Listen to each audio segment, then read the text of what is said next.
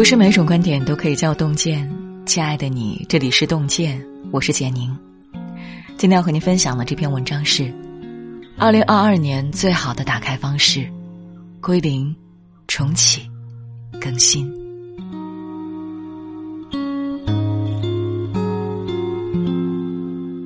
岁月不居，时节如流，一路奔波，二零二二年疏忽间来到了眼前。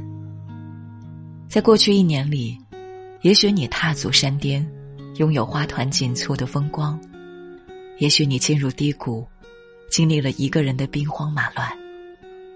但没关系，都翻篇了。愿你清零烦恼，重新起航，走在变好的路上，迎接二零二二年赠予你的惊喜。一，清空自己。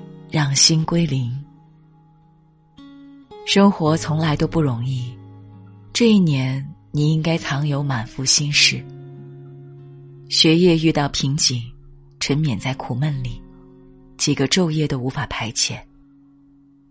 工作多有不顺，心生万千愁绪，过了许久，也难以释怀。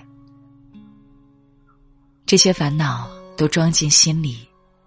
挤走的是快乐。其实啊，日子好坏，都在我们的一念之间，没有割舍不下的大事，只有走不出来的自己。那些让你夜不能寐的难题，拿起就千斤重，放下就二两轻。过段时间，再回头看下，不过是不值一提的破事。那些让你耿耿于怀的烂人，跟他们怄气只会坏了自己的心情。不把他们当回事，自然会解脱自己的心。我们要明白，生活永远是当下经历的这一刻。无论多少不开心的事，请都把它们放在昨天。所以，不必执着于已经发生的事。不需要为离开的人伤神。很喜欢一句话：我们以为所有的光都离我们而去，然而光还在，一直都在。只要我们把门打开一条缝，光就会涌进来。人生起起伏伏，活的是一个心境。放下了，才能触摸到幸福。清零了，才能迎接明天。愿你可以掸去二零二一年的尘埃，把坏情绪妥帖放下，把糟糕的经历看淡。在这新旧交接之际，往前走，往前看。一岁有一岁的味道，一站有一站的风景。二，整理心情。重新起航。二零二一年，生活把许多人都扔到了谷底。一场反反复复的疫情打乱了我们的工作节奏。有人为裁员提心吊胆，有人为就业烦恼不已。一场突如其来的暴雨，使一些人整年的血和汗化为乌有。他们有的工厂被冲毁，有的房屋被毁。这就是生活，难以如你所愿，总与你设想的轨迹背道而驰。在一次次打击中，你会万念俱灰，你会崩溃大哭，觉得磨难似乎从未放过自己。可是人生这一趟旅途，总是要跌倒那么几次。你要告诉自己，咬牙挺住，懂得哄自己开心，为自己鼓掌。当身心俱疲时，可以按下暂停键，煮一桌拿手好菜，在烟火气中抚慰心灵。来一趟说走就走的旅行，在遍览山河湖海时，给灵魂放一个假。过去的成功与失败，都是昨天的故事。太过执着，只会拖累前进的步伐。这世上没有跨不过去的坎儿，没有摆脱不了的困境。好好整理自己的心情，满怀希望，重新起航新的一年。丰子恺说过：“人间的事，只要生机不灭，即使重遭天灾人祸，暂被阻抑，终有抬头的日子。”每个人的运势。就像天上的月亮一样，此消彼长。缺了的部分还会圆回来。二零二一年，所有亏欠你的美好，二零二二年都会加倍的给你。三，提升自己，岁月更新。所有的烦恼和痛苦，其实都源于自己不够优秀。很多人抱怨生活在为难自己，但世间自有它的公平之处。你有多优秀，就能收获多少掌声。余秋雨在《借我一生》中写道：“人生的路要靠自己一步一步去走，真正能保护你的，是你自己人生的选择。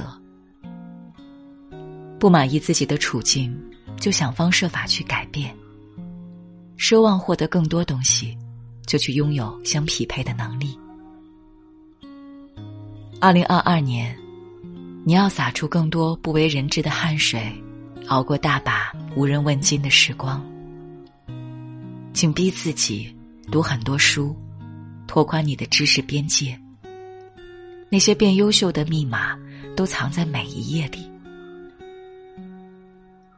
克服自己的惰性。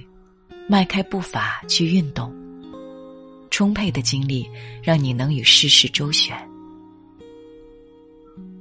这些看似不起眼的点滴努力，会在日后开花结果，会在某一刻突然让你看到坚持的意义。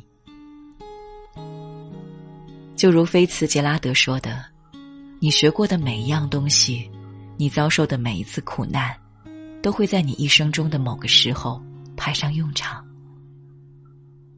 去接纳自己，完善自己，熬下去，你会如愿以偿的看到自己想看的风景。二零二二年，愿你活成一颗种子，静默的积蓄力量，破土而出，惊艳岁月。凡是过往，皆是序章。所有未来，皆为可期。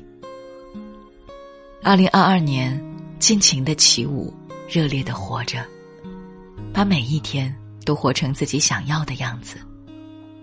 不惧岁月颠簸，所得皆所愿。倾力拥抱生活的温柔和浪漫。点个再看，从过好这一刻开始，满心欢喜的。迎接二零二二年。今天给您分享的文章就到这里了，感谢大家的守候。如果您喜欢洞见的文章，请在文末点个再看。我们相约明天，让洞见的声音伴随着您的每一个夜晚。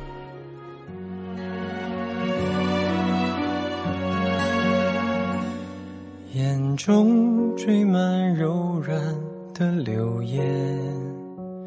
手边是你寄的明信片，你城市的风物，唇线的弧度，渐渐都看得清楚。荧幕放映温暖的画面，记忆就像旋转的胶片。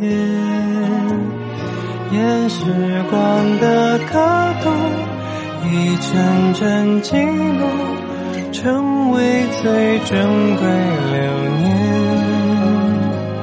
只想细心守护你的付出，关于我们点滴都是全部。当回忆变得模糊也不忘掉那份最初。学着面对